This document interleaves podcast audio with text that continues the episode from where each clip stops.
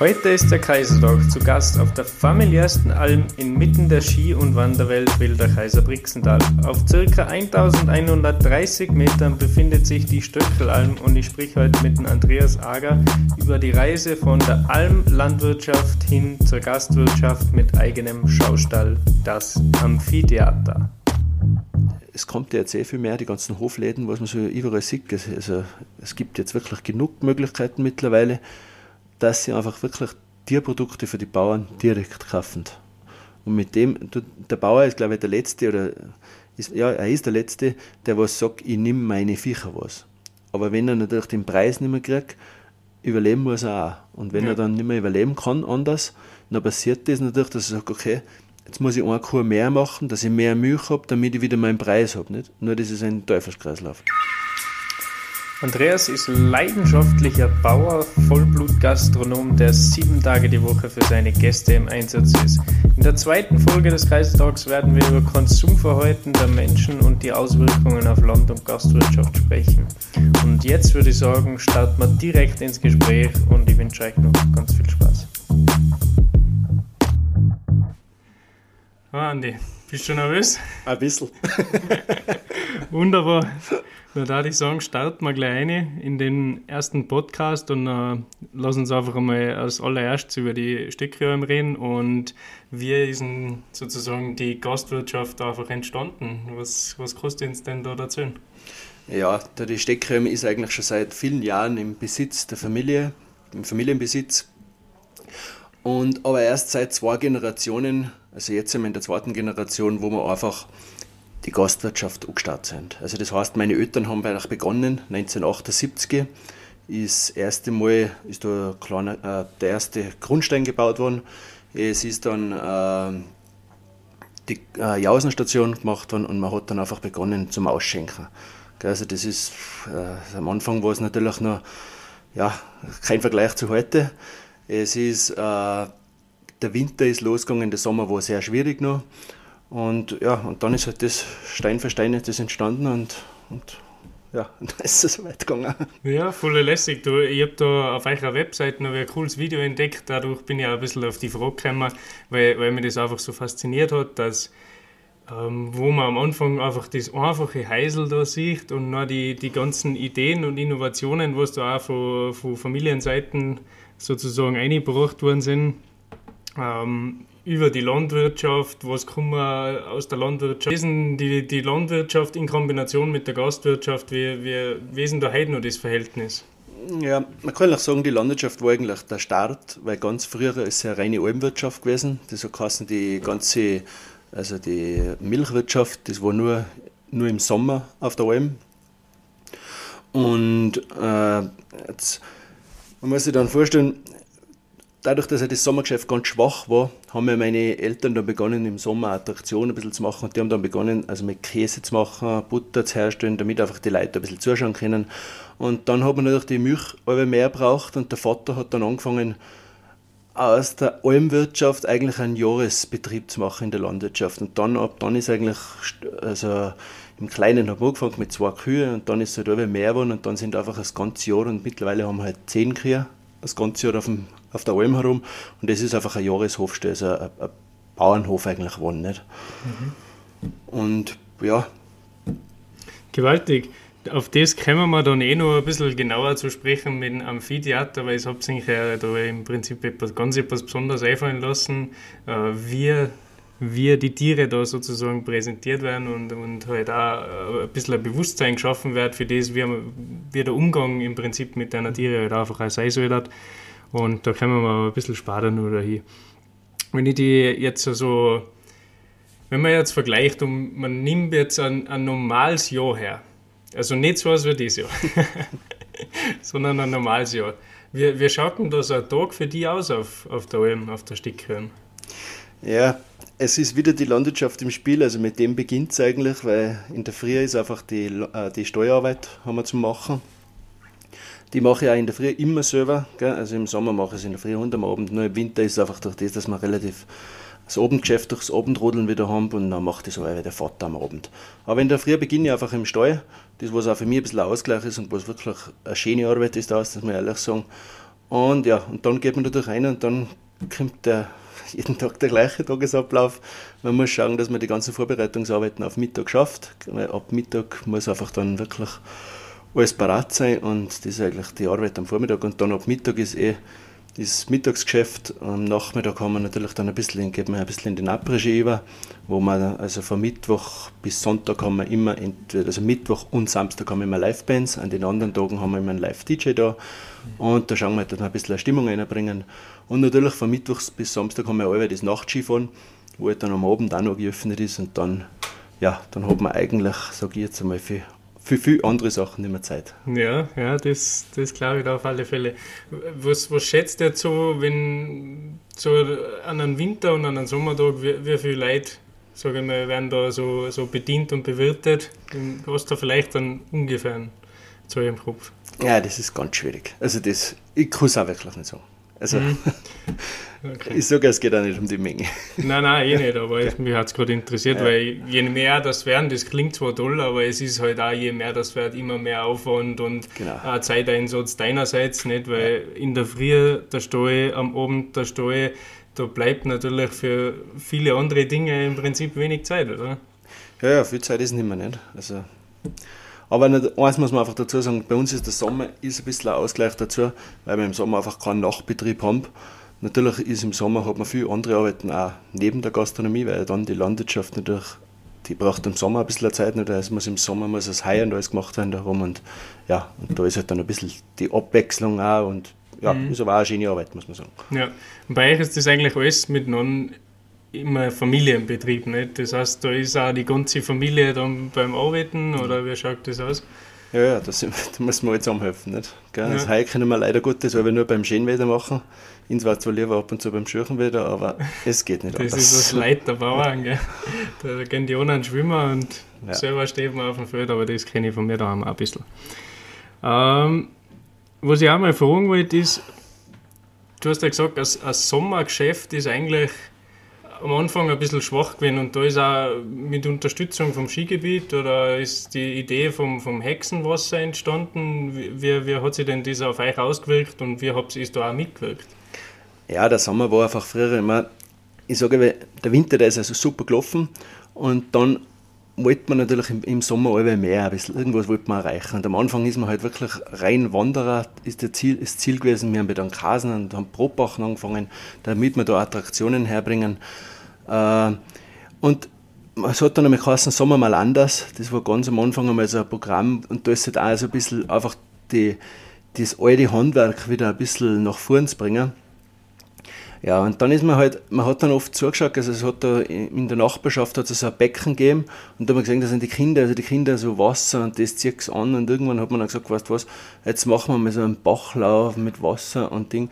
Und dann ist das eigentlich 2002, hat man da von, von der Mittelstation, von Hochsöll bis zu uns, aber den Bachlauf gemacht und da hat es eigentlich abrupt von heute auf morgen komplett der Sommer bei uns verändert. Es war bis dato hier, sage ich, wir sind es mit dem Hut gekommen, mit der Wandernadel und mit den Bergschach. Und ab dem Tag, wo wir das Hexenwasser eröffnet haben, haben die Wanderer Bodyhosen noch gehabt und ein Handtuch mit und die sind das wie im Schwimmbad dahergekommen. und das war dann für uns, und von dem Tag auch, hat sich bei uns dann wirklich viel geändert, weil einfach dann ist das alles in einer, einer Familien, also total familienorientiert worden. Es ist eine, eine Attraktion am Berg, wo man wirklich die Kinder mitgenommen hat und, und ja, dann ist einfach alles haben uns auch wir dann ändern müssen. Wir haben auch dann das Kasen, weil dann ist natürlich eins gekommen, dass die Kinder hat jetzt der Kasen nicht mehr so ganz interessiert. Mhm. Die wollten dann was anderes haben und deswegen sind wir auch dann von dem Kasen ein bisschen weggekommen.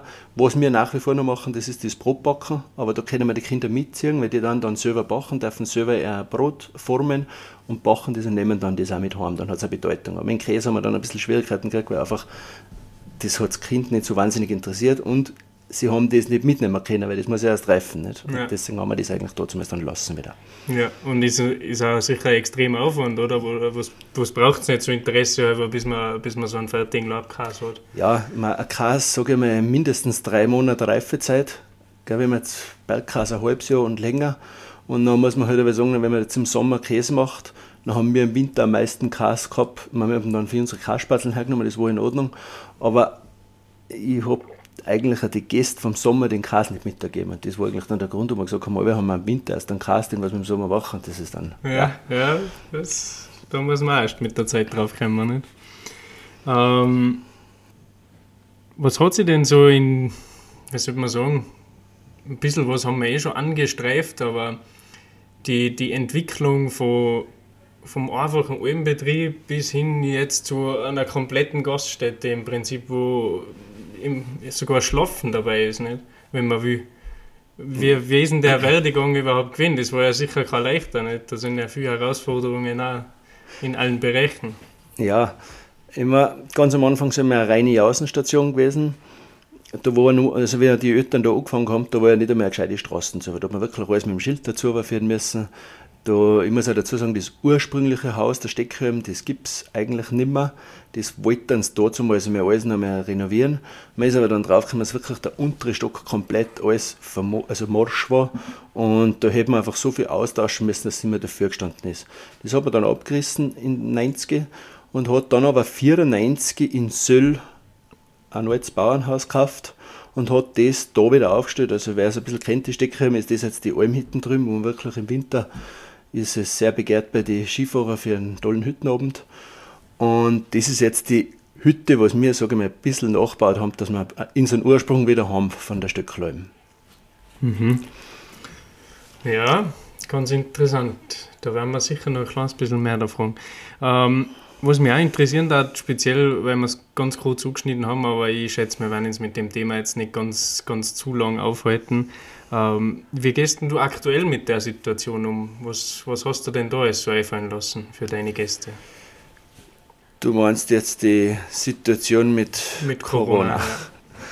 Corona. äh, du, ich sage jetzt mal, am Start von, von der Wintersaison haben wir alle noch ein bisschen geglaubt, dass man eigentlich aufsparen darf im Winter. Wir haben uns dann natürlich schon so Sachen so überlegt, wo man gesagt hat, okay, man braucht jetzt ein bisschen ein Reservierungssystem, wo man die Leute ein bisschen, damit man den Abstand alles machen kann, wo ich sage, okay, du, die Leute können online über das Handy gleich einen Tisch reservieren, kriegen automatische Zuteilung. Also das System haben wir bis jetzt schon mal aufgestellt, das was ja hoffentlich schon irgendwann brauchen werden. Die Planung natürlich ist jetzt wahnsinnig schwierig, nicht? weil ich glaube, der Plan geht in Wien ab und mhm dann ist für uns der Plan nur schwieriger, weil wir nicht wissen, was wieder morgen passiert in der Regierung. Also zur Zeit muss man wirklich, sage ich, ein bisschen abwarten und schauen, was passieren wird. Mhm. Oder mhm. was, was sie dir ausschnapsen alles. Ne? Ja. Aber speziell jetzt du in der Region, ähm, was hast du da jetzt so, weil ich, weil ich, ich frage nur so nach, weil ich eben weiß, dass du äh, da relativ auf der innovativen Seite bist und eigentlich alles du hast, damit du deinen Gästen zumindest dann einen halbwegs annehmbaren äh, Aufenthalt auch in einem schwierigen Winter, als wir diesen ähm, ermöglicht hast. Ähm, speziell mit deiner Getränkeabholstation wesen das Ganze aufgekommen. Ja, ich meine, ich habe dann im Dezember hat man dann eigentlich schon ein bisschen dazu gesehen, dass der Winter schwieriger wird, schwierig wird und dass er dass man fast, fast, also fast, schon fast sicher ist, dass er eigentlich gar nicht da ist. Also für uns, dass wir gar nicht aufspannen können. Und dann haben wir am Anfang gedacht, ja, dann hat es geheißen, es geht DKW, von heute auf morgen hat es wieder geheißen, DKW an der Piste nimmer. Und dann habe ich eigentlich gesagt, okay, also ich komme jetzt nicht auf die Entscheidungen von der Politik verlassen, ich mache jetzt meine Entscheidung und ich habe gesagt, ich mache da draußen so, ich habe das dann Hexaway geheißen. Und wir haben einfach gesagt, wir machen das alles zu einem guten Zweck. Es gibt Schritt für Schritt in der Schwech Mhm. Da, wo wir einfach jetzt den reinen Erlös, also jetzt einmal einen Teil haben wir schon gespendet und wir werden dann noch etwas machen für denen. Äh, und da haben wir eine Getränkestation gemacht, auf einer freiwilligen Spendenbasis, wo ich sage, jeder darf sich ein bisschen den Kaffee, Getränke, wir haben so Wildboxeln, was wir selber machen, draußen, also einen kleinen Hofladen eigentlich. Und das haben sie eigentlich wahnsinnig gut angenommen. Die Leute waren alle froh, dass, wenn es kalt war, dass die Kinder einen Kakao gekriegt haben. Mhm, und ist eigentlich total super angenommen worden. Ist auch jetzt das nächste, wo ich jetzt schon weiterdenke, weil wir letztes Jahr eigentlich unseren Radlstadel gebaut haben, aber durch das ganze Corona hat sich das dann ein bisschen verschoben. Und jetzt wollen wir es aber heuer noch in Angriff nehmen. Und jetzt sind wir schon bei den Überlegungen, oder wir machen es auch fast sicher, dass wir jetzt das dann schauen, dass wir im Frühjahr, sobald man jetzt dann zuspannt, oder sobald die Skisaison beendet wird, mhm. dass wir dann gleich anfangen. Das, also der Radlstadel ist nichts anderes als wir, äh, die Möglichkeit, dass man sich das Radl sicher absperren kann, einen Akku kann vom E-Bike, das ist ja eigentlich ein schon, Standard, schon fast, Standard. Und man, man, hat einen eigenen Spind, wo man sich wirklich an Höhen und die, ganze, die ganzen Sachen neu einsparen kann. Man kann dann von der Steckröhre, äh, entweder man wandert auf die, Steu auf die Salve, jetzt am Anfang vielleicht sogar, dass man die Stirnchen gleich mitnimmt noch mit dem Radl, mhm. dann kann man von da weg noch 12 gehen. Oder dass man dann noch Sechsenwasser auch ein bisschen besuchen kann. Und da haben wir uns jetzt überlegt, jetzt weil wir, weil wir nicht genau wissen, wie das in Zukunft ausschaut, dass wir eigentlich den Hexaway, wenn ich jetzt das so sagen darf, den, ja. unseren Hofladen, dass wir den vielleicht dann ein bisschen versetzen zu unserem Radlstadel dazu und die ganze Zwischensaison, je nachdem, können die Leute da dann noch eine Getränke und so Kleinigkeiten, kleine Snacks zum Essen holen. Gell? Also ja. für uns ist, wir haben dann vielleicht das Angebot, dass man sagt, in Zukunft überhaupt haben wir 365 Tage offen für unsere Gäste, auf welche Art und Weise auch immer. Aber schauen wir mal, was es ergibt. Ja, das, klingt, das klingt richtig cool. Aber es ist eine super Idee, nicht? weil es, es macht wirklich Sinn für die Leute, wenn, wie du sagst, das halt E-Bike ist eh schon bei vielen Standard ja. und ja, da ist super, wenn man irgendwo einen Platz hat. Also jeder, der was sich das anlässt, kann weiter sagen, bei der Stecker kannst du nicht kaufen. Das, das ist schon mal was wert. Ähm, wunderbar. Äh, wenn man jetzt speziell noch ein bisschen in die Zukunft blickt von dem Jahr, was, was kommt gefühlt so auf die zu?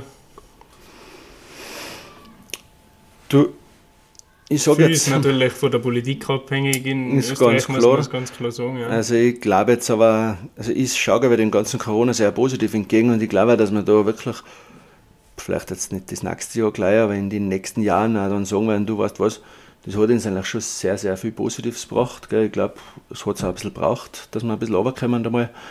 Äh, und vielleicht ändert sich speziell bei uns in der Gastronomie, vielleicht geht es da wirklich wieder in die Richtung, dass man sagt, du, ein bisschen weniger, von mir aus, äh, dafür in der Qualität wieder mehr, gell. also die Karten vielleicht auch wieder kleiner, Speisekarten kleiner, dafür das, was man hat, zu 100% qualitativ hochwertig. Mhm. Und ja, dass man vielleicht wieder ein bisschen andere wie sagt man, andere. Ein bisschen anderes Bewusstsein einfach bei den genau, Leuten wieder reinbringen. Genau, oder? Und ja. auch vielleicht die Zeit wieder mal kommt, nicht? dass die Menschen wieder mal genießen lernen und einfach einmal wieder die Ruhe genießen. Gell? So also wie es eigentlich den, sein sollte auf genau, der Alm, oder? Genau. So und nicht richtig. den Stress, der was natürlich jetzt durch sechs Wochen, was bei uns ja ganz extrem gekommen ist, nicht? Mhm, weil ja. die Leute keine Zeit mehr gehabt haben. Und ja. ja. vielleicht ändert sich das im Positiven ein bisschen. Ja, das war doch wünschenswert. Das können wir uns sicher alle ganz gut, ganz gut feststellen. Ähm, Was auch noch eine interessante Frage ist, ein bisschen in Bezug auf das Thema, weil ich ein bisschen an, an was soll man sagen, an, an Zugang da habe vom Papa, kriege ich jetzt ein bisschen mit, ähm, dass dadurch, dass natürlich die Gäste auch nicht so viel haben, können wir können den Winter, äh, wie gehen wir da eigentlich um mit der ganzen Ware, die ja zwangsläufig irgendwo anläuft oder sowas? Wie, wie schaut das aus deiner Sicht aus? Ja, ich meine, das Problem gibt es sicherlich ganz groß, nur wir haben ein bisschen Glück gehabt, also ich muss auch sagen, ich habe im Herbst habe ich immer gesagt, du, ich warte noch zu, ich warte noch zu. Bei uns kommen 365 Tage im Jahr mit den LKWs da herfahren. Mhm. Man braucht zwar im Winter Schneeketten und ich habe dann eigentlich gesagt, du, die Eindeckungen, was der zuerst hat man gesagt, macht man nur die Hälfte und dann habe ich gesagt, nein, mir ist lieber mir dann gar nichts, weil ich glaube, wenn die Saison wirklich aufspart, dann sind alle Lieferanten froh, wenn sie liefern dürfen. Und ich habe dann gesagt, passt, ich mache nichts, ich tue heuer nichts daher und wenn es losgeht, dann werden wir das schon herkriegen, nur das Zeug. Und wir haben eigentlich jetzt absolut keine Ware im Keller, Gott sei ja, Dank. Weise ja. Voraussicht. Weise ja, es war ein bisschen eine Glücksgeschichte. Aber ja. kann natürlich nur mir da oder machen in der Situation, wo wir die Straßen haben. Nicht. Weil wenn ich alles mit einem Lift, mit einem Sessel aufbringen muss, dann schaut die Situation anders aus. Ja, dann musst du einfach fleißig dann eindecken. Musst machen, ja. ja, dann kommst du genau zu so Situationen. Gut, ist auch mal interessant, aber schön, dass man das auch so regeln kann, nicht, dass man noch riesen Lagerbestände hat und ja. weiß gar nicht mehr, wo man mit den Zeug überhaupt hinsollt. Nicht? Das ist eigentlich, eigentlich so ein bisschen das Ding. Ähm, was ich auch fragen wollte, ist, speziell in Bezug auf die Steckräume, was, was kann man denn Sommer wie Winter bei dir da oben so alles erleben? Ja, du, also im Winter natürlich Skifahren, Rodeln, äh, Après-Ski mit Maß und Ziel. Gell? Das muss ich jetzt dazu sagen. Also wir haben nicht den Après-Ski, wie man sich vielleicht ganz brutal in die Regionen Ischgl und so vorstellt. Also wir, haben, wir sind ja eine Familienregion mhm. und haben eigentlich schon irgendwo die Verbindung Familie und Après-Ski auch ein bisschen. Gell? Also es ist sicherlich Freitag, Samstag geht es mehr in die Après-Ski-Richtung und für die anderen fünf Tage ist man wirklich mit der Unterhaltungsmusik und ja. Äh, oh, alles ein bisschen ruhiger. Genau, also schon Alles nur mit Maß und Ziel. Äh, ja, im Winter haben wir natürlich das Nachtskifahren, was die Leute wahnsinnig gut annehmen bei uns. Mhm. Also Nachtskifahren, Nachtrodeln, da wo wir eben die Verbindung ganz gut schaffen, das ist, dass man am Abend aufgeht, man macht einen Hüttenabend und äh, wie halt jeder auch will, das muss man auch wieder sagen, du sag mal zuerst isst man die Rippal oder Fondue haben wir, Fleischkäse-Fondue gemischt äh, und nachher wollen dann die Leute aber doch ein bisschen Stimmung und ein bisschen Musik und ja, die Verbindung schaffen wir indem, indem dass wir dann einen DJ haben herüben und die Leute dann zuerst in der Almhütten drüben essen und gehen dann ein bisschen um und machen ein bisschen Stimmung. Im Sommer natürlich haben wir das Hexenwasser, das was ja das super angenommen worden ist, total familienorientiert ist. Und ja, das Tolle eigentlich an der Steckcreme ist jetzt das, dass du hast die Chance, dass du auch da herum wohnen kannst mhm. und kannst das da, da nutzen. Also ich sage jetzt im Winter hat man den riesen Vorteil, wenn man da herum ist in, die, in unsere Apartment, äh, speziell wenn man die Familie ist, die kleinen Kinder schaffen es ja nicht, dass sie den ganzen Tag Skifahren. Jetzt hat man die, kann man sagen, am Vormittag geht der Papa mit dem Burm Skifahren, am Nachmittag die Mama mit der Tochter. Zum Mittag, wenn noch einer dabei ist, der was einmal ein bisschen schlafen für die Kinder, das ist da alles möglich. Gell? Weil ich kann vor zu, ziehe die Ski und bin in meiner Wohnung. Und das ist halt einmal super. Im Sommer hast du den Vorteil, wenn du da rum wohnst, dass du eigentlich das Hexenwasser nutzen kannst, nur am Abend, wo es total ruhig ist und eigentlich am schönsten ist. Die Chance mhm. hast.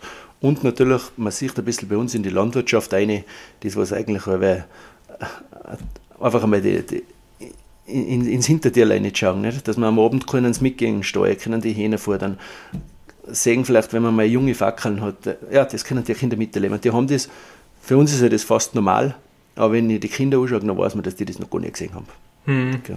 Ja, ja, wunderbar. Das ist echt, das, ich glaube, das ist auch ganz wichtig, dass man da äh, ein bisschen einen, wie soll man sagen, authentischen Bezug einfach herstellen kann zwischen dem, schau mal, da gibt es auch irgendwen, irgendwas, was das Ganze produzieren muss, wie das produziert wird und dass man da ein bisschen einen, soll man sagen, so einen kleinen Bewusstseinsanstoß bei den Leuten wieder herbringt und sagt, schau, das, das ist nicht alles nur riesen Industrieproduktion, sondern da ist viel Arbeit dahinter, da, da gehört einiges dazu und ich glaube, das, das macht es darum richtig, richtig cool, was mir halt einfach persönlich total taugt. Genau. Ähm, was die Mitarbeiter spielen sicher auch eine große Rolle bei dir da herum. Wie, wie, wie gestaltet sich das für, für einen Mitarbeiter, wenn der bei dir da herum ist und bei dir arbeitet? Ja, Mitarbeiter ist natürlich das größte Thema. Äh, es, weißt, Mitarbeiter zu haben, die was einfach am gleichen Strang ziehen und den dann noch in die gleiche Richtung ziehen, das ist halt aber ganz, ganz schwierig. Ich muss zwar sagen, wir haben wirklich tolle Mitarbeiter, wir haben auch ganz viele Einheimische noch da, mit denen was wir jetzt schon länger zusammenarbeiten. Es ist natürlich auch da bricht wieder mal einer davon, es ist ganz schwierig, dass man da wieder Mitarbeiter nachbringt. In der Qualität natürlich. Gell. Äh, es ist jetzt die letzten Jahre haben wir uns natürlich, muss man sich natürlich ein bisschen schauen, dass man familienorientierter wird. Das ist das Problem in der Gastronomie, dass mir halt, ja, mit der Familie ist oft schwierig. Da haben wir jetzt wirklich auch ein bisschen Glück da herum, weil man einfach sagen kann, im Sommer haben wir am Abend zu. Es kommt jeder fünf, spätestens sechs Uhr heim, wo die wirklich das mit der Familie super äh, einteilen lassen. Es ist äh, auch, sage ich, immer wieder möglich, dass man sagt, am Wochenende dass wieder mal einer frei hat am Wochenende. Es gibt aber bei mir Mitarbeiter, die haben gesagt, du, ihnen ist das gleich, aber der Sonntag, der ist ihnen wichtig. Dann haben wir gesagt, ja, uns ist der Mitarbeiter wichtig, also dein Sonntag steht, das, das passt. Ja. Dann haben wir das so gemacht. Irgendwo, meine, sicherlich ist es nicht einfach, weil natürlich am Sonntag am meisten los ist, aber es lässt sich ganz, ganz viel machen, wenn man, wenn man nicht gleich abblockt. Gell? Also es geht schon. Und ja, ich arbeite mit denen auch wirklich gern zusammen, das ist super und ja, im Winter müssen wir, das wissen wir alle, im Winter haben wir die drei, vier Monate, wo wir einfach durchziehen müssen und im Sommer haben wir einfach wieder ein bisschen die lockere, mhm. das lockere Leben. Ja. Was muss, was muss jetzt so ein, ein, Mitarbeiter mitbringen, wenn er zu dir aufkommen will und bei dir mitarbeiten will? Ja, wenn er einen Willen hat, dann hat er schon alles mitgebracht. Alles andere lässt sie machen. Ja, alles andere lässt sie lernen, ja. sozusagen. Nein, wir, haben, wir machen jetzt mittlerweile ja relativ viel. Also wir, machen, wir haben jetzt angefangen, nur Wursten selber, weil wir einfach mit Fleisch viel haben, wo man ein Fleischkäse und das alles selber machen da. Und das merkt man halt auch bei den Köch, Köchen nicht. Das ist ja normal nicht ein Aufgabengebiet, das ist mal ganz was anderes. Aber genau das interessiert auch die Leute mal was anderes zu sehen. Also die Mitarbeiter. Gell? Mhm. Dass sie einfach die Chance haben, du, jetzt darf ich mal einen Würstel machen, kann das einmal selber probieren. Einmal scharf, einmal weniger scharf, was wert mhm. was, was wert nichts. Ja. Das machen wir halt jetzt ja. auch dazu. Lässig, cool, cool. Ähm, was ich auch noch fragen wollte in Bezug auf Mitarbeiter, was, was kostet denn ein Mitarbeiter bei dir herum sozusagen erwarten? Also wir, wir haben schon gehört, es lässt sich viel machen, wenn, wenn man auf einer Basis, sage ich mal, gut zusammenkommt, dass, dass man individuelle Regelungen trifft, vielleicht jetzt nicht mit jedem, aber was, was kann man denn generell erwarten, wenn man, wenn man zu dir aufkommt? Jetzt muss man helfen, was du machst. Ähm, ja, in, in Form von, okay, was, ist jetzt ein bisschen schwierig, den Teil werden wir vielleicht ein kleines bisschen rausnehmen müssen. Oder wir lassen den authentischer über weiter. Nein, verdienstmäßig nicht. Verdienstmäßig ist, glaube ich, immer eigene Ausmachungssache. Ja. Aber so vom Arbeitsumfeld äh, gibt es irgendwo bei dir Möglichkeiten, wo die, auch die Leute rumbleiben können, dass sie so im Leben ein bisschen mehr genießen können oder so eine Geschichten. Okay. Ja, es ist natürlich wir mittlerweile, wir haben ja wahnsinnig viel, also wahnsinnig viel, einige Mitarbeiter sind ja auch, was ein Zimmer brauchen, wo wir jetzt auch hergingen und sagen, wir haben nicht da Kellerzimmer, sondern äh, es sind schon einige, wo wir jetzt sagen, wir haben schon Wohnungen für die. Ein Bereich ist natürlich noch mit Zimmer abdeckt. Und ja, es geht jetzt dahin, dass man einfach die Mitarbeiter, ich verstehe es auch, weil wenn er dann noch acht Stunden ordentlich arbeitet, dann will er dann, wenn er sich zurückzieht, auch was Gescheites haben. Und da muss man jetzt schon sagen, also da haben wir ordentliche Zimmer für alle. Äh, ja, sie können, kommen noch wie oben, das ist ein Vorteil auch, nicht, weil es kann passieren, dass... Du kommst direkt mit dem Auto auf, oder? Genau, du kommst direkt mit dem Auto daher, gell? also es ist oft, speziell in die Skihütten, oft das, was auch die Mitarbeiter ein bisschen schreckt, wenn man da oben ist und dann kommt man nicht mehr runter. Das ist aber bei uns nicht so, also wenn der mal sagt, er muss einmal ein Billard spielen nach Wörgl, dann geht er Billard spielen oder Bowling spielen oder wie auch immer, was es halt alles gibt auch, gell? Mhm. im Ort. Okay, und dann müssen, dann müssen wir jetzt klarerweise auch noch fragen, wo können Sie denn die Leute bei dir melden? Ähm, Gibt es da die Info-Stücke-Adresse? Äh, ja, mal kurz. Sie eine Bewerbung, wie brauchst du zurzeit überhaupt Leute? Oder, oder Leute mit Willen brauchen wir immer. Super, wunderbar. Also gern eine Bewerbung an Andi schicken. Das, wer, wer Lust auf, auf allem Leben unter Anführungszeichen hat, also arbeiten auf der Alm, der ist da sicher an einem, am richtigen Platz zu kommen. Ähm, Gibt es noch irgendetwas, was du stückleinmäßig vorhast die nächsten Jahre, wo du, wo du hin willst, was du im Kopf hast, irgendeine ja. besondere Vorstellung? Mal jetzt das nächste, was wir jetzt wirklich in Angriff nehmen, wir haben es gerade heute besprochen, also wir werden jetzt wirklich unsere ganzen Apartments komplett erneut sanieren. Mhm. Wollen auch eine Sauna machen dazu, dass wir einfach da den Standard ein bisschen nach oben bringen. Das haben wir jetzt im Frühling noch gleich wollen wir das jetzt, weil wir natürlich Zeit haben. Und jetzt wird schon langsam die Zeit ein bisschen lang. Jetzt haben wir gesagt, jetzt tun wir wenigstens, jetzt kaufen wir uns zwei Hilte und dann fangen wir an. Und ja, die Zukunft ist zurzeit ein bisschen schwierig. Ich will jetzt da gar nicht zu viel sagen, weil man wirklich nicht weiß, ja, was entwickelt sich nach Corona jetzt genau. Ändert sich ganz viel, ändert sich gar nichts oder wo geht die Reise überhaupt hin? Mhm. Ja, also das keine Ahnung, ich muss das ganz ehrlich sagen. Ja, wunderbar, wunderbar. Und jetzt da ich sagen, gehen wir ein bisschen zu einem, zu einem tierischen Thema über, was im Prinzip auch ein riesengroßer Part von der Steckröhm ist, als, als eigener Zulieferer, sage ich jetzt einmal, und wo du ganz genau die Einblicke weißt. Ich weiß ganz genau, was mein Händel gefressen hat, einfach alles. Und ums Amphitheater kommen wir einfach nicht um, dass wir drüber reden. Allein schon, weil es so ein spezieller Auftritt ist. Und ich finde das einfach lässig, was da drin gemacht wird. Und da würde ich dir jetzt bitten, dass du uns einfach ein bisschen was dazu ist. Was ist denn das Amphitheater überhaupt? Ja, das Amphitheater ist, äh, es ist unser Stall. Und wir haben immer gesagt, ein Stall, was macht man? Immer angegangen ist ja das, der Punkt, früher haben wir eine Milchwirtschaft da herum gehabt. Äh, ich habe dann gesagt, du Papa, muss ich jeden Tag in der Früh und am Abend pünktlich im Stall sein, ich muss mich bei jeder Kuh sitzen, muss möchen, die Milch muss man danach wieder runterführen mit dem Auto. Puh, ich sehe mir das nicht ganz aus. Und dann habe ich gesagt, weißt du was, wir machen eine Mutterkuhhaltung. Und haben dann eigentlich umgestellt auf Mutterkuh und sind dann eigentlich rein nur mehr auf Fleischproduktion gegangen. Gell? Weil ich gesagt mhm. okay, dann haben wir dafür kurz Fleisch. Und da haben wir dann natürlich auch einen neuen Stall gebaut, wo ich gesagt habe, okay, du, der Stall, das ist ein bisschen mein, mein Zuhause, mein Rückzugsort mhm. auf einer Seite. Äh, da bauen wir was Gescheites. Und dann haben wir angefangen zum Planen und ja, dann ist halt Erlebnisstall, Schaustall, ist das so das Thema hin, Thema her. Und ich habe dann gesagt, nein, wir machen jetzt einen Stall, wo die Gäste die Möglichkeit haben, den Einblick in die Landwirtschaft, in die Almwirtschaft wieder zu kriegen. Mhm. Und dann, ist man da, dann sind natürlich da ganz viele Details gekommen. Wir haben uns auch dann ein paar, ein Visionär, Martin Ott, also, also wir haben uns ein paar Leute herangezogen, dass wir da wirklich ein bisschen einen anderen Einschlag kriegen. Und ja, dann haben wir das gebaut und da sind halt viele Sachen sind gewesen. Ich meine, wir haben einerseits haben wir gesagt, damit wir nicht, einerseits reden wir von Tierwohl und dann wollen wir Führungen machen und laufen durchaus durch den Stall. Ich gesagt, ja, wie löst man das nicht? Jetzt haben wir gesagt, okay, wir haben, um den Stall haben wir eigentlich zweimal einen Balkon auf jeder Ebene. Jetzt kann man von außen in den Stall reinschauen. Somit hat die Kuh ihre Ruhe nicht. Weil ich habe gesagt, das ist das Gleiche, als wenn ich schlafe und durchaus geht bei mir der Zimmertür rein. Das geht nicht, nicht. Und dann haben wir das, ja, dann ist das alles so vorzu entstanden. Ich muss auch sagen, es ist dann, wir haben dann den Matthias Schenk gehabt. Das ist der Visionär ein bisschen vom Hexenwasser der was für uns oft ganz wichtig ist, weil wir ganz viele Sachen vergessen oder bei uns das ganz normal ist und der sagt dann, das ist ja nicht normal. Ich habe denkt, bring's, zeigst das dir die Leute.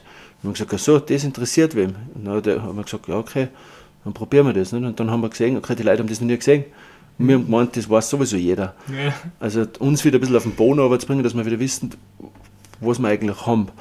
Und dann ist natürlich von da geht es halt an einen Ott Martin, also das, ich muss das ja so sagen, ich habe mein ganzes Leben nie ein Buch gelesen und wenn wir den gebaut haben, dann habe ich wirklich mal eins gelesen und das hat so Kühe verstehen geheißen und ich habe dann das Buch gelesen und habe mir gedacht, das ist eigentlich ganz cool, was der so schreibt mit Hörner und das ganze Zeug eigentlich so ein bisschen das, was wir brauchen und habe dann geschaut, wer da der Autor ist und habe dann den angerufen, das war dann der Martin Ott, ich habe den auch davor nie gehört.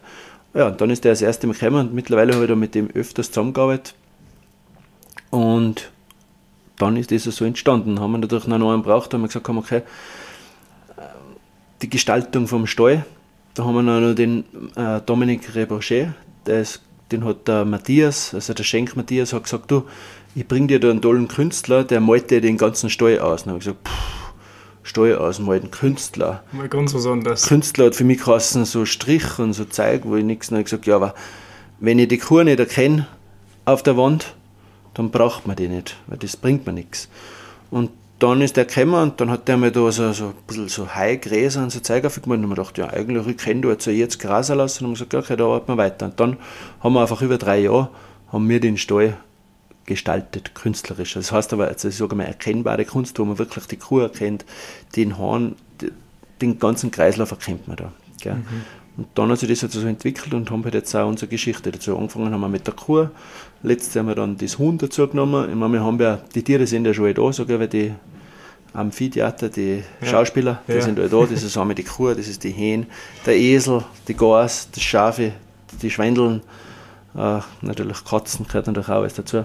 Eigentlich ist so alles außen im Stall. Und jetzt können wir halt Jahr für Jahr oder alle drei Jahre, wie es uns halt Spaß macht, wieder eins für die Tiere nehmen und setzen das in Szene mhm. und hinterfragen ganz genau das Viech, warum und wieso und weshalb. Mhm. Ja, lässig. Da werden wir jetzt ein bisschen genauer auf das eingehen, weil da haben wir ganz lässige Fragen ausgesucht, wo, wo ich, was zwar irgendwie offensichtlich sind, aber ich noch nie so wirklich nachgefragt habe und ich hoffe, du kannst mir da ein bisschen weiterhelfen, dass, dass ich da ähm, mit mir selber auf einen grünen Zweig komme. Ähm, ich habe bei dir auf der Webseite gelesen, äh, Goldrunde. Was, was kannst du mir denn da über das sagen? Was, was ist denn das? Äh, die Goldrunde, das ist, also entstanden ist das, der, der was, der, der Dominik, der was bei uns im Stall gemahlen hat, der hat gesagt, äh, der zum Kuhfladen hat er nicht, also nicht Kuhfladen oder nicht Mist gesagt, der hat gesagt, das ist Wiesengold. Okay. Wiesengold. Nein, Entschuldigung, zu falsch gesagt. Das Wurzelgold. Wurzelgold. Wurzelgold. Mhm. Und dann ist Wurzelgold, was meint er jetzt da? Ja, das ist das Gold für die Wurzel, damit oben eine gescheite Blume wächst. Und dann ist das Wiesengold, das ist dann das Hai oder das Gras, was die Kuh frisst. Und dann gibt es die Goldrunde, das ist die Verdauung der Kuh.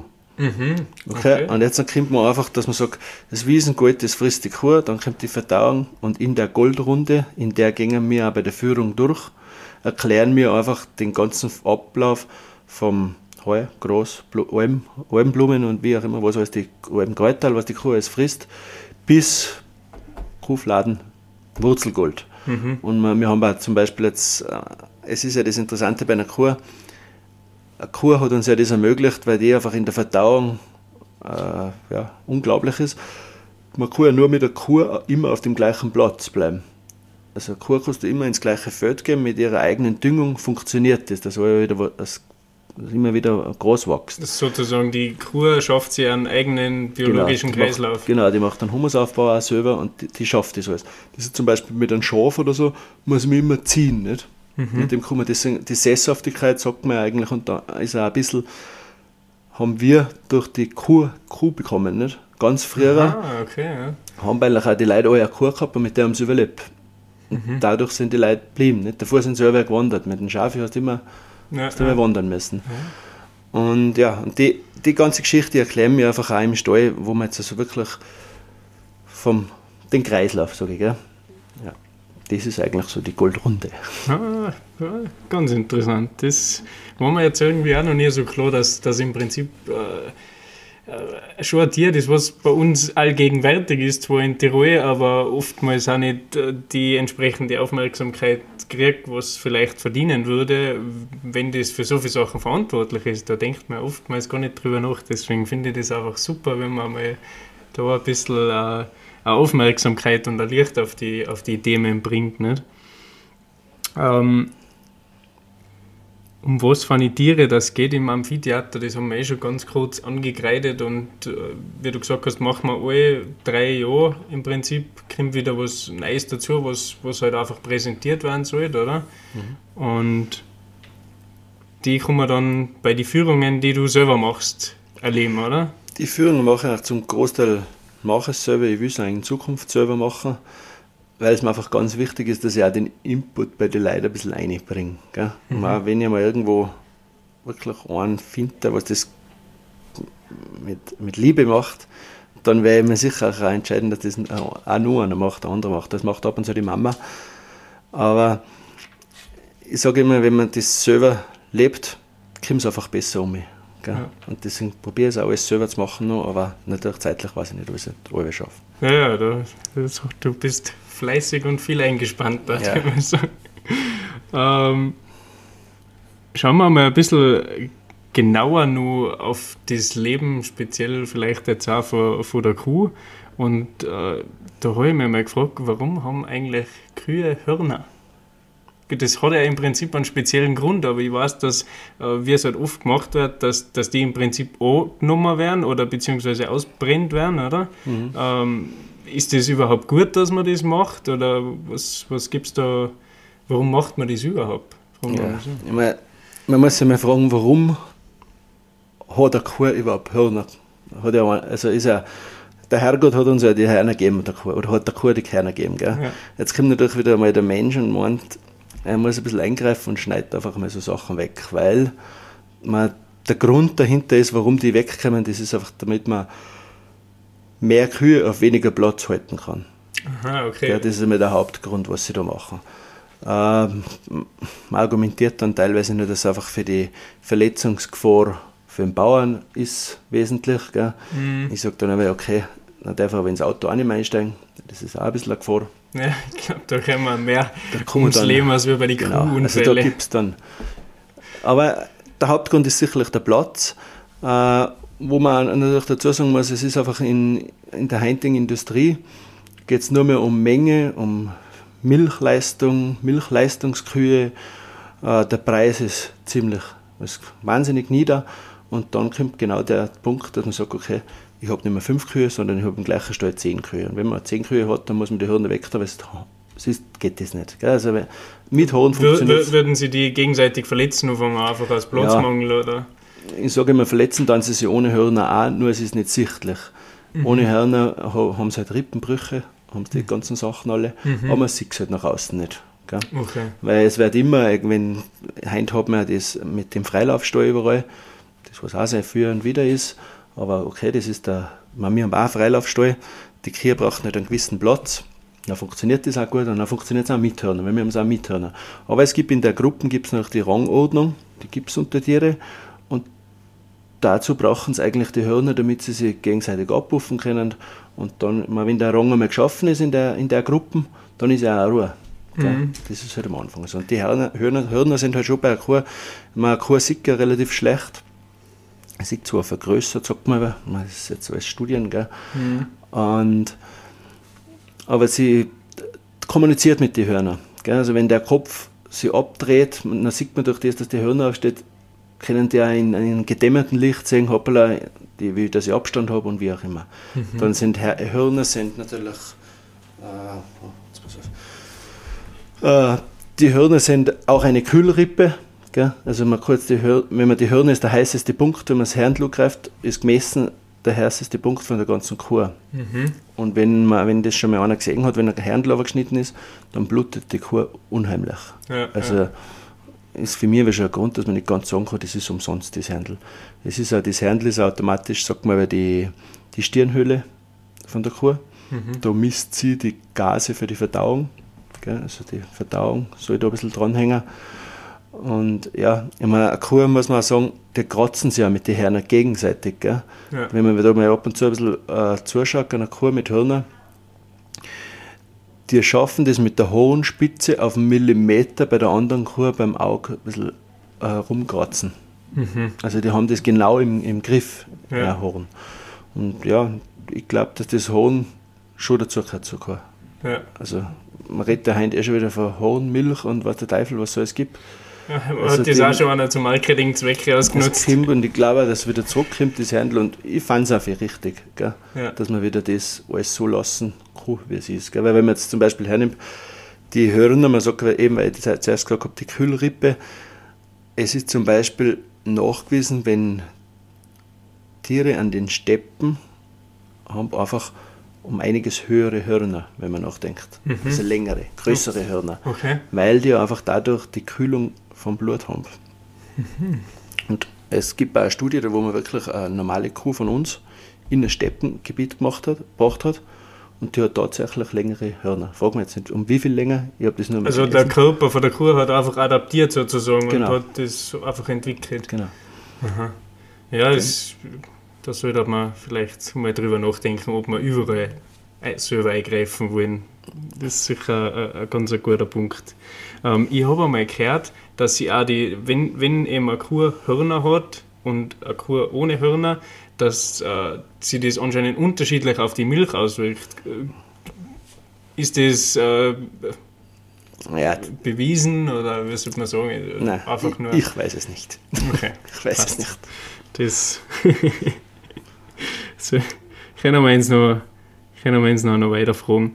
Ähm, was mich auch interessieren hat, eine Kuh gibt ja von Natur aus sozusagen eigentlich nur zu bestimmten Zeiten Milch, oder? Ist das richtig oder gibt die ständig Milch, so als wie, wie du sagst, es gibt Hochleistungsmilchkühe und die müssen ja irgendwie in die Richtung gebracht werden, damit sie möglichst viel Milch und so weiter geben. Wird das von, vom Menschen, sage ich mal, stimuliert, dass da äh, die Kuh Jahr und Tag extrem viel Milch gibt oder war das eigentlich naturgemäß anders vorgesehen? Ja, also eine Kuh, also der natürliche Weg ist ja, dass eine Kuh, ich sage jetzt mal neun Monate, acht Monate, zehn Monate ihr Junges säugt. Gell? Und wenn man natürlich im, im, im natürlichen Weg würde das neun bis zehn Monate das Kind säugen, das Kind, das Kalb säugen. Und dann eigentlich tritt es auch ab, dann geht auch dann die Milch in Stillstand, weil ungefähr nach elf, zwölf Monate, wenn jetzt ein Stier in der Herde dabei ist, ist ja schon wieder das neue Kalb zur Geburt da, nicht? Mhm. Und dann ist wieder Milch. Und da hat sie schon, ich sage jetzt mal einfach zwei Monate, sage ich mal Schonzeit, gell, ja. wo es normal keine Milch gibt. gibt da gibt es ja keine Milch. Gell? Also da, da stellt man dann die Milchproduktion dann ein bei so einer Kuh. Mhm. Man sagt, da ist es Geld gegangen. Äh, und da nimmst du auch dann die ganze Leistung, gibst dann ihren Kalb mhm. in der Zeit mhm. gell? Und bis zur Geburt hier. Und dann geht wieder der Kreislaufverfahren los. Sie säugt ihr Jungs und jetzt hat natürlich der Mensch da irgendwo eingegriffen und hat gesagt, weißt du was, die Milch, die schmeckt uns auch. Hat gesagt dem Kalb, wenn man natürlich jetzt der Kuh Milch abzapft, die produziert dann auch mehr Milch, wie es fürs Kalb braucht, wenn ich mehr abzapfe. Mhm. Und man hat einfach das Kalb, das sind Kimber das von dem, dass man das Kalb relativ schnell von der Kuh weggibt. Die, Kälber kriegen zwar auch die Milch von der Kuh und man fängt dann zum Melken an. Und wenn man die Kuh immer melkt, dann kriegt die natürlich um einiges, äh, gibt die um einiges mehr Milch, wie das Kalb braucht. Und das ist dann der Überschuss von der Milch, ist dann das, was wir für unseren Milchkonsum nehmen. Und natürlich ist jetzt ein Kalb, sage ich mal, nach, ja, nach zwei Monaten Tränken, stört oder? Ja, also wir hören es. Äh, okay. Das macht nichts. Also nach zwei Die Monaten. Sie uns verzeihen, dass im Hintergrund einmal ein okay. bisschen nachgefragt wird. Also nach, nach zwei Monaten das Kalb getränkt wird, fängt ja dann das Kalb schon selber zum Fressen an. Und ab dem Moment, wo man dann das Kalb ganz wegbringt, ist natürlich dann 100% die Milch, was die Kuh gibt, können wir für unseren Konsum nehmen. Mhm. Was jetzt auch kein Nachteil fürs Kalb ist. Ich sage zwar, das soziale Leben fürs Kalb, das ist jetzt ein anderer Punkt, gell? weil wenn man halt ich finde es nicht richtig, wenn ein Kuh ein Kalb kriegt, dass die das Kalb gar nicht mehr sieht. Ja, ja. Das muss jetzt, das traue ich mir schon sagen. Aber natürlich irgendwo wollen wir auch Milch haben und deswegen ist natürlich irgendwo ist auch das andere okay. Gell? Aber halt, ich sage, weil es gibt heute das Moderne, was sie oft haben, das ist, dass teilweise, dass die Kälber dabei sind zu einer gewissen Zeit, dass sie teilweise trinken dürfen bei der Mutter und dann wird es wieder gemolken. Gell? Ist zwar ein bisschen schwierig mit der Zelle und mit den ganzen Sachen, aber geht. Mhm, mhm. Ja, interessant. Ähm, genau, also kann man eigentlich sagen, so die klassischen Milchproduktionskühe, sage ich jetzt einmal, die einfach nur zu industriellen Zwecken für uns Menschen einfach genützt werden, Blick gesagt, die, die würden schon für sich selber aus auch äh, eine Milch geben, aber halt nicht in, in dem Format, oder? Was, ja, was, was macht denn da der Mensch, dass, dass möglichst viel äh, daher Ja, das wird einfach gezüchtet. In erster Linie sind es gezüchtet, übergezüchtet, gell, ganz extrem gezüchtet teilweise. Mhm. Und dann gibt es natürlich die, das Futter, was man, was man denen äh, zugibt. Gell, das Kraftfutter ohne Ende teilweise. Ja. Mhm. Und natürlich mit den Sachen schafft man natürlich dann da schon mehr mhm. Milch. Und das ist halt immer eine Hochleistungskuh, gibt, ja, ich sage fast das Dreifache an Milch, Vierfache an Milch, Fünffache an Milch, als wie bei uns eine herkömmliche Kuh bei uns im Bauernhof. Ja, ja das ist schon eine andere Hausnummer, da jetzt mal sagen. Ähm, ich habe da einen, einen, einen, schönen Satz bei dir gelesen, eine Brücke zwischen Mensch und Natur seit tausenden Jahren. Was bedeutet das für dich? Ja, das bedeutet, also für mich heißt einfach immer, die Landwirtschaft muss eine Brücke zum Mensch sein, weil die Landwirtschaft öffnet uns viele Tore und äh, die ganze Almwirtschaft, wenn man jetzt zum Beispiel jetzt in unseren Alpen, in unserer Alpenregion hernimmt, äh, hätten wir keine Almwirtschaft, hätten wir keine Kühe, da ginge so viel verloren bei uns. Also wir hätten, wahrscheinlich würde das alles zuwachsen, weil wenn das keiner äh, bewirtschaftet, die Almen, dann haben wir keine Wandergebiete, wir haben dann da nichts mehr. Man kann okay, das, was gerotet wird für die Skipisten, das wäre noch äh, offen, mhm. aber alles andere wächst zu. Und das sind eigentlich oft der, genau das sind ja die schönen Gebiete, wo es einfach toll ist, wenn wir das haben. Und wenn wir natürlich die Verbindung nicht mehr da haben mit der Landwirtschaft und das Rad nicht mehr funktioniert, mhm. dann wächst uns das alles zu und dann haben wir natürlich, sage ich mal, ist viel, viel schöne Sachen werden uns dann genommen. Ja.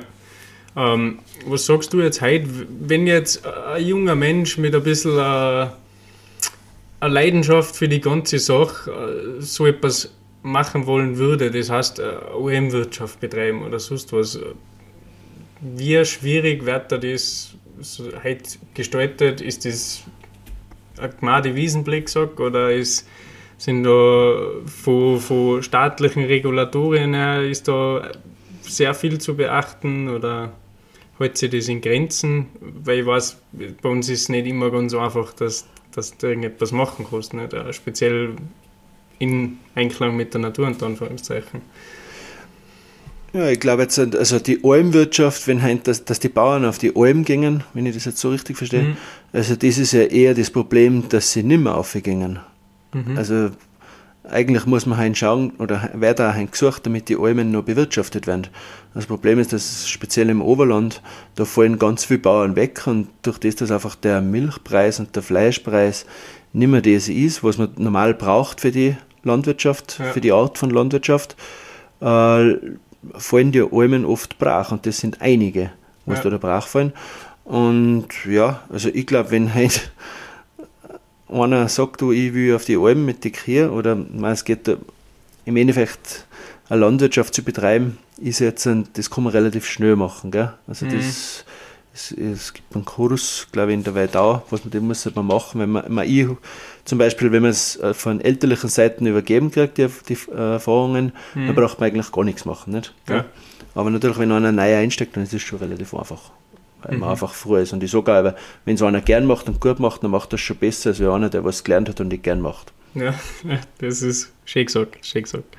Ähm, wenn wir jetzt ein bisschen, weil wir es angesprochen haben, dass ihr eigentlich hauptsächlich in der Fleischproduktion unterwegs seid, ähm, wie soll da denn die Fleischproduktion deiner Meinung nach so von, vonstatten gehen, Plexock? Ja, ich meine, es ist ja ewig überall. Beziehungsweise vielleicht, vielleicht sollte man mal kurz klären, wie, wie sie hauptsächlich betrieben wird, um den ganzen Bedarf an Fleisch zu decken, was wir anscheinend haben. Nicht? Ja. Ich meine, die Fleischproduktion ist natürlich überall Massenproduktion und eine Massenproduktion heißt, sie kommt aus der Mast, also extreme Mast, gell? das ist egal welche Tierart das man da hat. Das ist auch wenn die Milchwirtschaft hernimmt, nicht wenn man auf Menge geht, mhm. dann muss man natürlich masten. Das heißt, das ist dem, der Kuh wird Zeit gefordert, dass, damit sie einfach schnell wächst. Äh, die sind um einiges schneller gell, unterwegs. Ich sage aber, ob das jetzt gesund ist, ob das gut ist, das ist jetzt eine andere Frage ich bin der Meinung, alles, was langsam wächst, ist auch gut.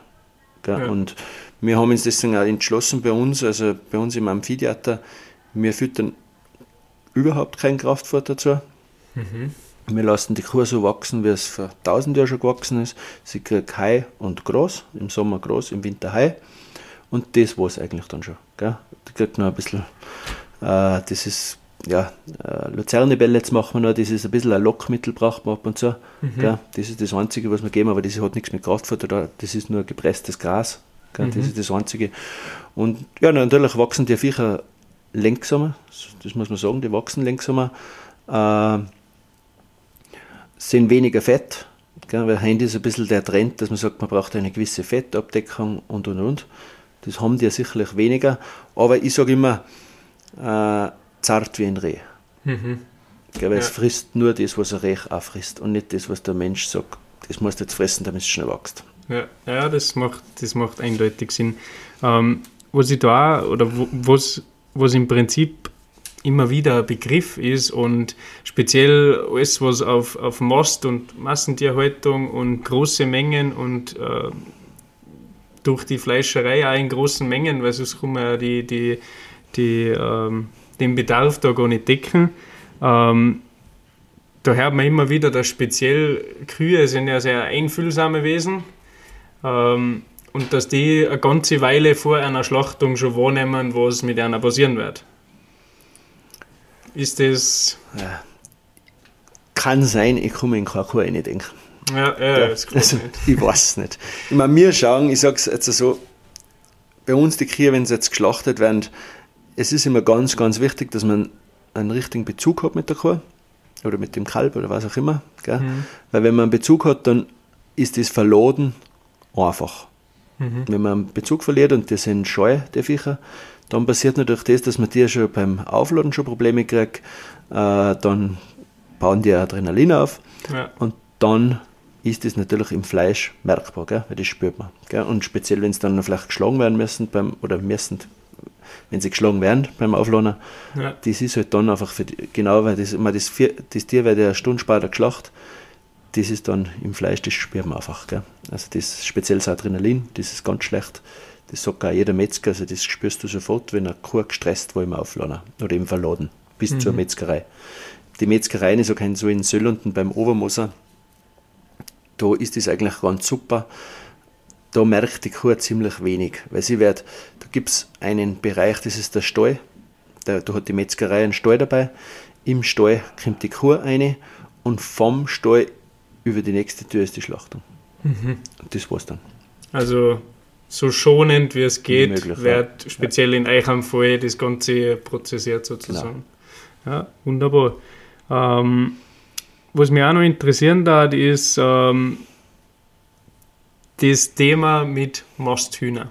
Mhm. Ich wollte es einfach mal ganz kurz ansprechen, weil es für mich ein bisschen äh, schräg einfach ist, dass dass ein Lebewesen ist, was von der Natur her nie in so einem kurzen Zeitraum so groß und so fett werden kann.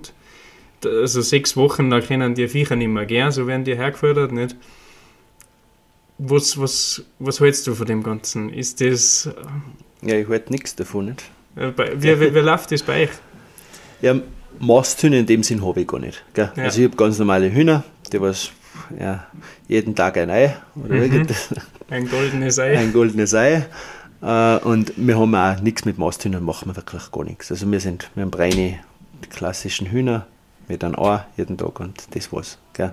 Das andere, ja, Masthühner, ich, ich mag schon gar nicht zum Essen, ich selber. Mhm. Ich mhm. möchte das auch nicht. Gell. Also wenn ich wirklich weiß, dass die Hände ist aufgepasst worden, äh, klarerweise ist jetzt egal, in der Industrie, die Hühner, die, wenn da tausende Hühner sind, in einem Stall drin, die kriegen natürlich von Anfang an schon Penicillin, damit mhm. die ja nie krank werden. Gell? Weil wenn da eine Krankheit ausbrechen würde, der schon, der wäre enorm. Und deswegen werden die schon von Anfang an immer gesund gehalten. Natürlich mit äh, menschlichen Eingriff. Ja, gesund äh, ja. ist unter Anführungszeichen, könnte man da fast sagen. Also es wird so gehalten, dass einfach so wenig wie möglich Krankheiten entstehen, damit genau. man das Risiko möglichst gering hält, dass der komplette Steuer ausfällt. Genau. Aber natürlich ist das, alles was da gespritzt wird, ist natürlich im Fleisch. Also das ist nicht weg zum Denken. Ja, ja. so. Sollte man sich auch vielleicht mal gut drüber ja. nachdenken, was man, da, was man da konsumiert. Nicht? Ja, wir haben das auch schon in unserer Landwirtschaft immer. Die Tierarztkosten habe ich sicherlich ganz, ganz gering. Ich mache da oft dann die natürliche Auslese mit dem. Mhm. Gell, wenn jetzt irgendwas passiert, ich meine, es passiert in einem Stall immer wieder was, aber dann sage ich, okay, bevor wir jetzt da lang mit Tierarzt dran arbeiten und Penicillin spritzen müssen und alles drumherum und zum Schluss vielleicht hilft es dann gar nichts, mhm. mache ich gleich schon ganz am Anfang den Schritt und sage, okay, wir gehen ins Fleisch über. Ja, also in die Schlachtung, genau. Genau, einfach ja. so human wie möglich auch für, die, für das Tier im Prinzip auch nicht, weil keiner weiß, ob das dem Tier gefällt, wenn es mit ja, allen möglichen Mitteln künstlich aufpeppelt ja, wird. Und eine gewisse Auslese muss ich ja haben, weil Kuh auf der Alm, wenn ich so und so viel Hektar habe, muss ich alle den Viechbestand äh, ein paar auf, ein paar ab mal so halten, weil ich habe jetzt wenig Futter. Und dann mhm. wieder der, den Kreis, was ich nicht will, dass ich wieder Heu kaufen muss. Mhm. Das wollen wir ja nicht, nicht? weil dann ja. gibt's, der Kreislauf geht ja dann immer weiter. Wenn ich Heu kaufe, dann habe ich danach dann wieder eine Überdüngung auf unsere Wiesen. Und da geht, ja, das stimmt das Gleichgewicht stimmt dann nicht mehr. Mhm. Ähm, ich habe da mir ein bisschen schlau gemacht und äh, ein bisschen aus, oder versucht außer zu forschen, was äh, die, die Leute einfach äh, speziell jetzt in Google-Suchmaschine am meisten interessiert äh, im, im Bezug auf, auf Hühner. Und ähm, da war eigentlich eine relativ witzige Frage, warum Hühner auch ohne Hahn ein Ei legen. Ist das? Ja, das ist eigentlich wie bei uns, oder? Äh, weil die, also einmal unterscheidet man ganz grundsätzlich zwischen Säugetiere, die was ein Nachkommen lebend auf die Welt bringen, mhm. und dann gibt es halt äh, Reptilien, Vögel, die was in Form von Ei und dann teilweise brüten, wie auch immer. Gell? Und das Huhn ist, gehört zu den Vögeln und die legt das Ei und tut dann brüten im Nest. Und unsere Frauen haben den Eisprung, ob sie einen Mann haben oder nicht. Mhm. Die legen auch das Ei. Ja. und so ist es auch bei den Hühnern. Und ich muss jetzt zum Beispiel bei den Hühnern, da haben wir das, ein Huhn legt einfach ihre Eier ins Nest, bis, sage ich mal, 5, 6, 7, 8, 10 Eier hat und dann würde sie zum Brüten beginnen. Jetzt durch das, dass der Mensch dazwischen kommt, der was sagt, du warte mal, das Ei, das schmeckt mir auch. Er nimmt jeden Tag wieder das eine Ei aus ihrem Nest raus und der Hund kann natürlich nicht zählen und legt wieder eins rein und wieder und wieder und die wartet, bis endlich mal ihre Zehen beieinander hat und so täuschen wir eigentlich unsere Hühner. Und somit legen die Hühner eigentlich, sage ich mal, geht es ein bisschen mit der Tageszeit und mit der Temperatur. Wenn dann der Tag kurz wird, deswegen machen sie da mal ein bisschen eine Legepause, weil der Rhythmus für sie nicht mehr ganz stimmt, gell? weil ein Huhn hat ja zeitlich macht die alles mit dem Tageslicht. Mhm. Da ist die Legepause und sonst legen die Hühner eigentlich laufend. Gell? Ab einem gewissen Alter dann nicht mehr. Ja. Aber und so ist es bei denen. Gell? Und da ist zum Beispiel, wenn jetzt der Gocklis dabei ist, dann legen sie die Eier gleich, aber die Eier sind befruchtet. Und das heißt jetzt, wenn man heute ein Ei aufschlägt und man schaut da mal ganz genau, dann gibt es einen kleinen braunen Punkt. Hm. Und an dem sieht man eigentlich, ob ein Ei befruchtet ist. Hm. Also das, äh, ja, äh, ja, das ist das die Eiergeschichte. da könnte man ja fast fragen, was ist zuerst gekommen, das Huhn oder das Ei? Das gibt es bei den Führungen. ah, Aber es ist, was auch interessant ist, das ist bei den Hühnern, das geht auch nur bei den Hühnern, zum Beispiel, wenn du einen Gockel dabei hast, die Eier, die sind bis zu einer guten Woche nachher auch noch befruchtet. Mhm. Okay. Also, ein Huhn hat ja eine Kloake, sagt man da, nicht? die haben ja nur einen Ausgang mhm. für Ei, für Befruchtung und für Harn, das ist mhm. alles eins. Mhm. Und es gibt den Harnleiter und der wird befruchtet von Gockel und der befruchtet die Eier für die nächsten sieben bis zehn Tage. Aha, okay. Ja. Praktisch, praktisch. Ja. ah, wunderbar. Du, äh, bei den Führungen durchs Amphitheater haben wir ja schon ein bisschen drüber geredet. Ich habe das sehr schonend für, für die Tiere sozusagen aufgebaut. Ähm, auf, auf wen unter Anführungszeichen, sage ich jetzt einmal, für wen ist das alle interessant? Ist das hauptsächlich auf, auf Kinder, Jugendliche ausgelegt oder schon äh, im Prinzip für jeden Erwachsenen auch interessant? Ja, man kann ja die Führungen kommen ja alle ein bisschen äh, dem Publikum anpassen. Nicht? Also, also, wenn wir jetzt mit Kindern haben, dann gehen wir ab und zu mal einen Stall rein, also machen wir eine kleine Sünde. Mhm. Aber für die ist es natürlich interessant, wenn man jetzt mal die Schweindeln sieht oder wenn man reinkommt zu den Ziegen, die sind zwar eh im Sommer, sind sie alle raus, dann haben sie das eh vor dem Haus. Mhm. Oder wenn wir ein kleines Kalbel haben, nicht? dann geht es halt da, da muss halt mit den Kindern da ein bisschen zugehen. Ja. Und die Kinder, ja, äh, alles was mit dir jetzt da hat, da sind die Kinder dabei. Ja. Also du, wenn ich heute ein Kind ein Huhn nehme und gebe es dem in, die, in den Arm, dann ist beim Kind Ruhe. Gell, das genießen die auch.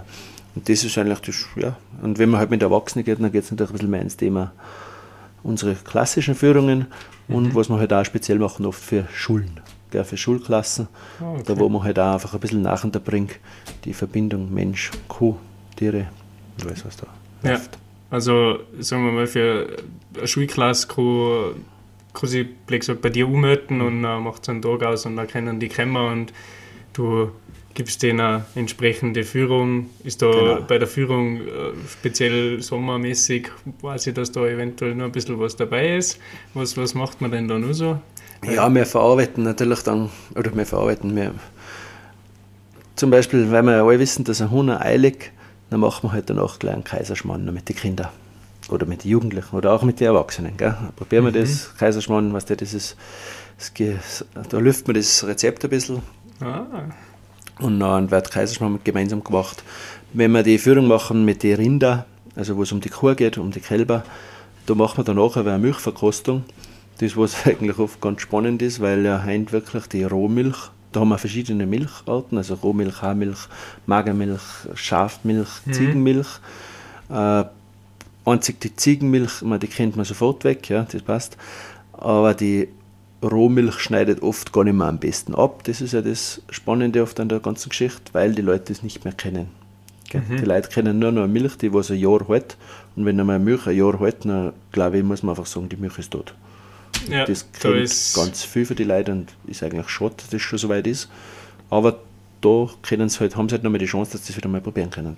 Mhm. Ja, das ist ganz interessant. Ich habe gerade zufällig vor ein paar Tagen einmal zwei Liter Rohmilch äh, mitgekriegt von einem Bauern, wo ich gerade auf Besuch war.